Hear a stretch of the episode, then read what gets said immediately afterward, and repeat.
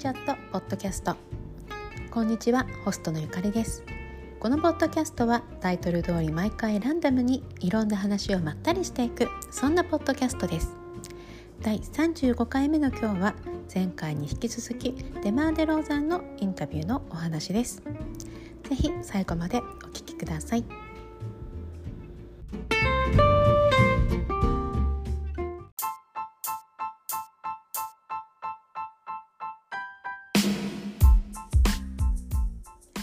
けましておめでとうございます。そしてまたまたお久しぶりの更新となりました、えー、皆様いかがお過ごしでしょうか、えー、今はですねアメリカは1月3日の、えー、お昼になるところでございます、え今日はですねあの子どもたちはやっと学校に行きましてというのもアメリカはえー、1月1日しか基本的にはお休みではないですね。今年は2日が日曜日だったので2日までお休みだったんですけれどもあとはあの学校だったり会社関係ももう今日から全部始まってると思います。私みたいにね日系の会社で働いてる人たちは多分今日までお休みの方が多いかなと思います、えー、もう前回のね更新が11月15日でした。はい、もう本当に1ヶ月以上時が経ってしまったんですけれどもあのその後すぐにねサンクスギビングがあったりしてそこからなんかバタバタと時が流れましたね。あの12月からあのずっとあの家からリモートで仕事をしてたんですけれども週に1回出勤することになりましてたった週1回なんですけれどもその週1回のその1日が結構バタバタでプラスあのホリデーシーズンのねいろいろ準備があったりして結構子どもたちも学校でなんかこういう格好をしていく日とかなんかこういうかぶり物をしていく日とか なんかそういうあの用意もしなきゃいけなかったですしあとやっぱりねアメリカのクリスマスは結構ね忙しいんですよね。プレゼントを子どもたちもすごくたくさんもらうんですけれども逆に私たちもねいろんな人にプレゼントを配らなくてはいけなくてとは言ってもうちは結構最低限だとは思うんですけれども学校のね先生だったりとかデイケアの先生だったりとか、まあ、ちょっと家族関係とかいろんな人にねクリスマスのプレゼントを配らなくてはいけないっていうところもあったりして結構ね大変なんですよね。というのもありえー、クリスマスまでは忙しい。その後も子どもたちがずっとお休みでお家にいたのでなかなかこうやって収録をする時間がありませんでした。でやっと今日ねちょっと落ち着いたのでこうやって収録をしているところです。日本はまだねお正月気分かなと思いますけれども今年は皆さんどんな、えー、新年を迎えられていますでしょうか？アメリカはねオミクロン株がすごく増えていまして なんかまたまたあのコロナの、ね、数がすごく増えていてちょっと気を抜けない状況になってきていますね。本当にいつ収束するのやらという感じでございます。ということで今日はですねあの 前回もう本当に1ヶ月以上前なので前回何を話してたかも覚えていらっしゃらないと思うんですけれども、まあ、そんな方はね是非前回の放送も聞いていただければと思います、えー、引き続きねデローザンとドライモンド・グリーンのインタビューの話をしたいと思っています。であの今ですねブルズで大活躍のデローザンなんですけれどもといってもですね私は本当にそのこの1ヶ月以上なかなか試合をねほぼほぼ見れてないですね。なのでツイッター上でなんとなくああ今こんな感じなんだなとかいうのを追っているくらいでなんかラプターズの勝敗もそこまでちゃんと見れていないそんな状況でございますが今日はねデローザンのそのトロントの話を中心にねしていきたいと思っています。でまずねあの前回の放送で話していたのがあのコンプトンを出ることがすごく怖かったっていうことがね根本にあるデローザンなんですけれどもその姿勢はね大学選びでも同じだったようです。インタビュアーであるドレーモンドがあのバスケでね全米いろんな大学を選べたと思うんですけれどもどうしてね University of South Cal South California、えー、USC へ行ったのかという質問を受けてちょっと私全然このカレッジバスケにあの精通してないのでこの USC がどんな感じなのかがわからないんですけれどもドレイモンドの感じだともっとこう上の学校に行けたんじゃないかみたいな雰囲気でしたね。でその質問を受けてデローザはねやっぱりね地元を出ることが怖かったっていうことでこの学校は地元から25分とか30分とかであの着くような場所だったみたいです。でそれでもね最初の3ヶ月間はカルチャーショックの連続だったそうですねで地元と大学の行き来をねしばらくしていたっていうことでデローザンが言っていてドレーモンドもそこにはちょっとびっくりしていましたでそんなね地元から離れることができなかったデローザンがドラフトされたのはなんと異国異国の地カナダのトロントということでねあの本当に大変だったみたいなんですけども当時パスポートもね持っていなかったデローザンはなんとドラフトの2日前にパスポートを手に入れたそうです。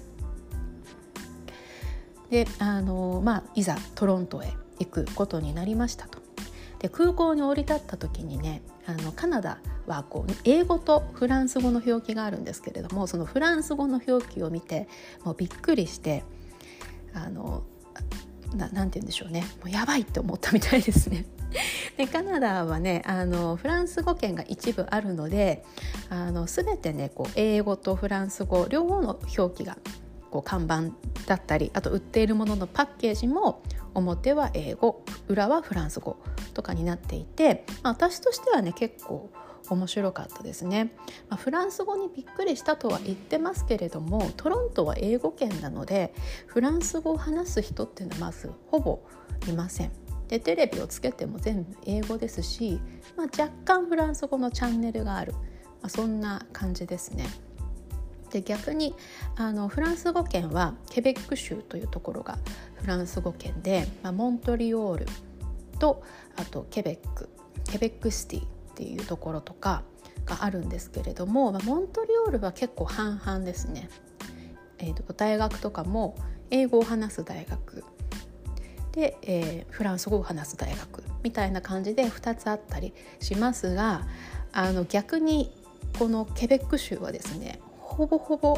あの看板とか全てフランス語表記しかないですし、まあ、今はどうか分かんないですけどね。私が当時遊びに行った時とかは電車の駅とかも全部フランス語なので、まあ、さっぱり分からずですね。同じ国内ですけど本当に分かりませんでした。特にケベックケベックシティに関してはもう本当にフランス語圏なのでもうフランスに行ったっていう感じです。メニューとかもフランス語しかないので、まあ、言えば英語のメニューあるのかな？なんかなもうちょっとすごく時間が経ってて思い出せませんけど、まあ、とにかくねあのフランス語であの英語がなかなか、まあ、通じないことはないですけれどもマイノリティな場所になってますとはいえ本当にトロントはあのアメリカとほぼ一緒というか英語圏になってます。ちょっと話がそれましたけれどもでもあの私がカナダに行った時もデローさんと同じぐらいの年だったと思うんですよね。デローさん多分19とかで行ってるのかな。私は二十歳だったので。でやっぱり私も日本から行ってすごくカルチャーショックというかあの不安もいっぱいありましたしで特にね私は他の留学生の方もそうですけどそうだと思いますけどまず英語が話せなかったのでコミュニケーションがなかなかうまくできない。当時はねスマホとかもなくって道とかを聞きたいけどなんか英語で聞いて帰ってきてもなんかよくわかんないみたいなところから始まったのでなんかそんな私から見たら英語が通じるだけいいじゃんってちょっとね心の中で 突っ込んでしまいました。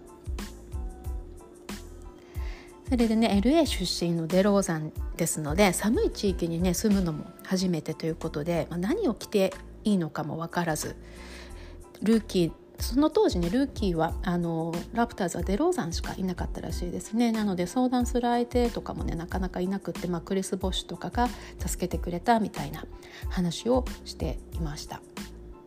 そうですよね。結構気候ってねあの住む上で大事ですよね。私はもうずっとあの札幌出身ですしトロントニューヨークと寒い地域に住んでるので、まあ、なんとなくこう向は同じような感じであの何を着るとか、まあ、ここのぐらいになったらこれを着ようとかなんかそういうのが分かりやすいですしあとあの生活もね国は違えど、まあ、割とあの都市都市部ということでこう地下鉄とかバスとかそういうものを使って生活できる環境みたいなのが、まあ、あの地元である札幌とあまり変わらなかったのが、まあ、トロントだったりニューヨークの生活しやすいところかなと思ってます。なのでねデローザンにしたら国も違うし気候も違うしなんかすごくいろいろ大変だったんでしょうね。まあ、そこからねあのちょっと時は流れトレードされた時の話にフォーカスしていました。でラプターズはあの私もそのデローザンがドラフトされた当時っていうのは全然見ていないので雰囲気とかもわからないんですけれどもデローザン曰くその最初の12年はもう週末みんな夜遊びしてそのまま、え日曜日の試合に来るぐらいの雰囲気だったらしいですでも彼としてはもっとこう尊敬されるチームに尊敬されるオーガナイゼーションになりたいっていうその気持ち一心でやってきたということがあったみたいで、まあ、トレードされた時は相当傷ついたと言っていました。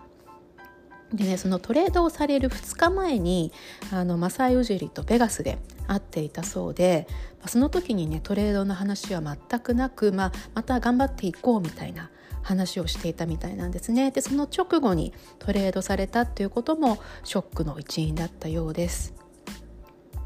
えトレードされた当日デローザンは映画館にいて何度もマサイから電話がかかっていて、まあ、時間がある時電話してねというテキストが映画を見てる間に来たそうです。でこの瞬間ねやっぱりねね、何だろうって思いますよね。でツイッターとかネットニュースとか、まあ、自分がトレードされる情報があるかどうかみたいなことをねすぐ調べたみたいだったんですけれども、まあ、何もなかったということでちょっと安心して映画を見た後に電話をしたデローさん。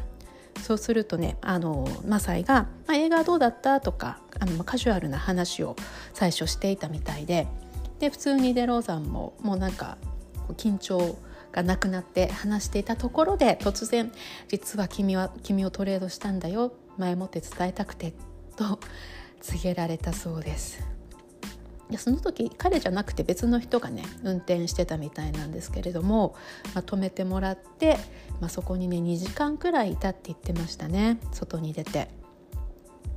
でその時に電話をした相手が2人いましたで1人目が、ま、もちろんラウリーで彼もねやっぱりすごくショックを受けていたと言ってましたね。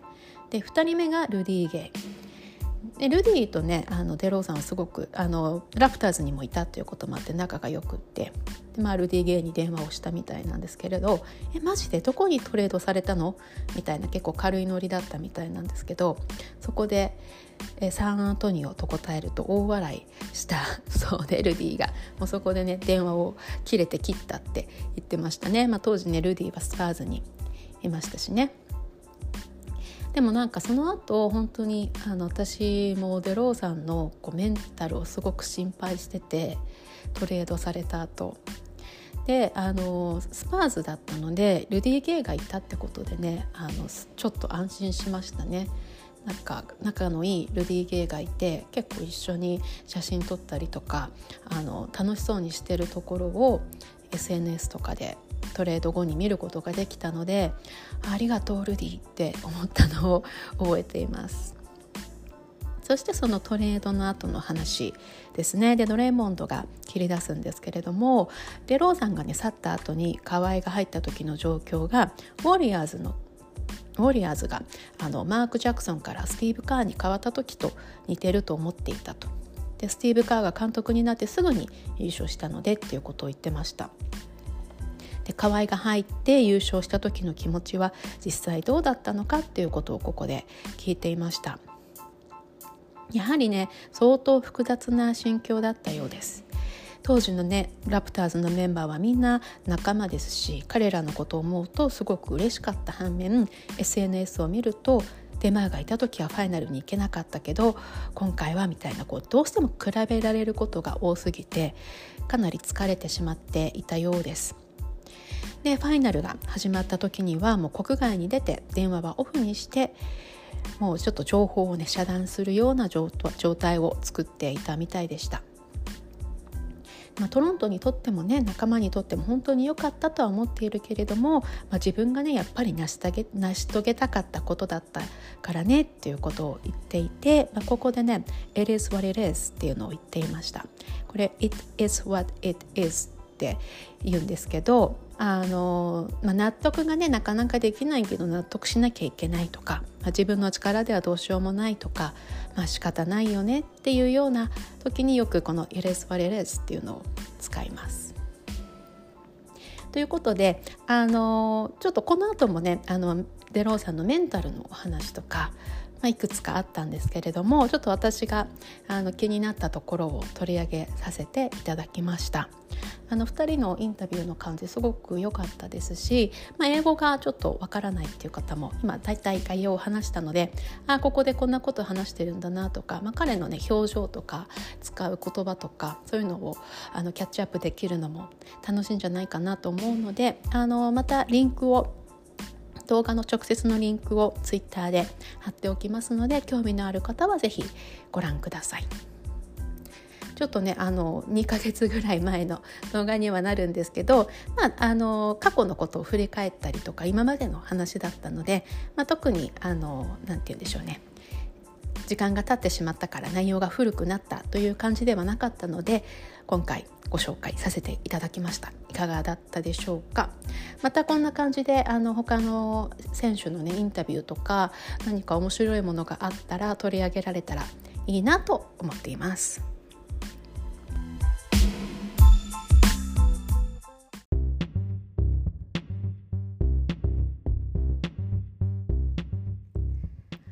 今週の一曲のコーナーです。このコーナーでは私がおすすめする曲を一つ紹介させていただいています、えー、Spotify でお聴きの方はぜひ Spotify 用と書いている方のファイルをお聴きください、えー、曲のサンプルもしくは課金されている方はフルで聴くことができます。でいろいろねご紹介したい曲があってリストにしてるんですけれどもなんかこう今日ね紹介したいなっていうものがあのなくってですね今日の内容と合うものがないなと思いましてまあ、内容とね別に合ってなくてもいいんですけれども、まあ、今日はデローザンの話をしましたでデローザンのドラフトされた時の話なんかもしたのでデローザンがドラフトされた年2009年に流行っていたヒップホップ R&B の曲を少し振り返りつつその中から一つご紹介したいなと思っています。えまずこの年の一番こう一番の曲というか一番こうヒットしたというか象徴される曲は多分これだったんではないでしょうかね。Jay-Z Empire State of Mind、えー、この曲あの私ニューヨークにちょうど留学しててでこの曲が出て最初にねこう PV を見て聴いた時の感覚すごい覚えてます。ニューヨークに来てよかったみたいなのをねすごく思った曲です。今でもあのニューヨークのアンセム的な曲になってますしあのなでしょうね。ニューヨークをこう彩る曲ってたくさんあるんですけれども、まあ、この曲が何でしょうね。今一番ニューヨークといえばこの曲みたいになっている曲なのではないでしょうかね。であとが、えー、Best I Ever Had Drake これは多分ドレイクがここからものすごい勢いで売れていった最初の曲だったんじゃないかなと私は、えー、記憶しています。でこれも私がそのアメリカに留学して2009年の夏だったんですけどその時にちょうどねすっごく流行ってた曲でしたね。であとはケッカリ「Day and Night」これも流行りましたね Kid Cudi はなんか最近すごくあの奇抜な感じになっていてあの どうしたのかなってたまに思ってます。えーと、ジェイミー・フォックス・ Blame It これも流行ってでもジェイミー・フォックスに私もともとすごく好きでジェイミーの歌声が。でこの曲、まあ、T ペインと一緒にやってるんですけど何て言うんだっけ？こう T ペインがもともと使ってるオートチューンかオートチューンを使ってるこうオートチューンって分からない方がいるかもしれないんですけどこう声をねこう調整するんですね機械をかけてあの音を調整するみたいなものでで T ペインはそれでめちゃめちゃブレイクしたんですけど、えー、ジェイミー・フォックスもこれではそのオートチューンを使ってるんですね。で私はジェイミーはすごくこう歌唱力があると思ってるし歌声がねすごく好きだからなんかオートチューンをね使ったことがすごく私は結構嫌でしたねこの曲。はい、あとビヨンセ・ディーバ I am Sasha Fierce っていうアルバムね流行りましたね。あとはまた Jay-Z Run This Town これはリアナとカニエも一緒にやってた曲でこの The Blueprint 3はすごく売れたアルバムだったんじゃないでしょうか。あとは、えー、Forever この Drake、Kanye West、Lil Wayne and Eminem これもねめちゃめちゃ流行りましたね。なんかもうラジオで毎日のように流れてたそんな記憶があります。なんかもういろいろ懐かしい曲がたくさんあるんですけれどもそうですねあのジェレマイア Birthday Sex もこれもめちゃめちゃ流行りましたね、ま、ジェレマイアといえば今となっては結構もうヒップホップのフューチャリングばっかりやったりしてますけどこれであのブレイクした感じでしたね。あとはあトレイ・ソングスもこの年すごくブレイクしましたね私はデビューからトレイソングス好きだったんですけど2009年になんかすごくブレイクした感がありました「Say Ah」とか。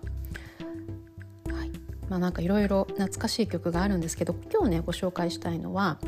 こう今ご紹介した曲とちょっと毛色が違うヒットだったんですね。えー、マックスウェルの「Pretty Wings」っていう曲なんですけれどもなんかどう違うかっていうと今までご紹介した曲は結構こう何て言うんですかねメジャーな曲メジャーシーンというか何て言ったらいいんだろうかこうポップ寄りというかこうみんなが知ってるヒップホップ R&B みたいな曲たちなんですけどこのマックスウェルは90年代にねネオソウルネオソウルブームっていうのがあってあの知ってる方もいるかと思うんですけれどもあのディアンジェロとかエリカ・バデューとかあのちょっとこう何て言うんでしょうねポップな路線ではないちょっとオルタナティブな雰囲気の R&B をこう牽引してきた人たちなんですね。でそのマックスウェルが久しぶりに出した「Black Summer's Night」っていうアルバムがあったんですけどその中のシングルが「Pretty Wings」でした。でこれがねすごく流行ったんですよ。本当にあの当時ラジオであのニューヨークのヒップホップのチャンネル、えー、ホットホットホット97とかあと105とかなんかいろいろあるんですけどもういろんなラジオ局各局で流れてましたしでも本当にそのポップ寄りな曲じゃないのにここまで流行ったっていうのがなんかこうネオソウル私も好きなのでなんか嬉しかったっていう思い出があります。ということで今日はマックスウェルの Pretty Wings を聞いてください。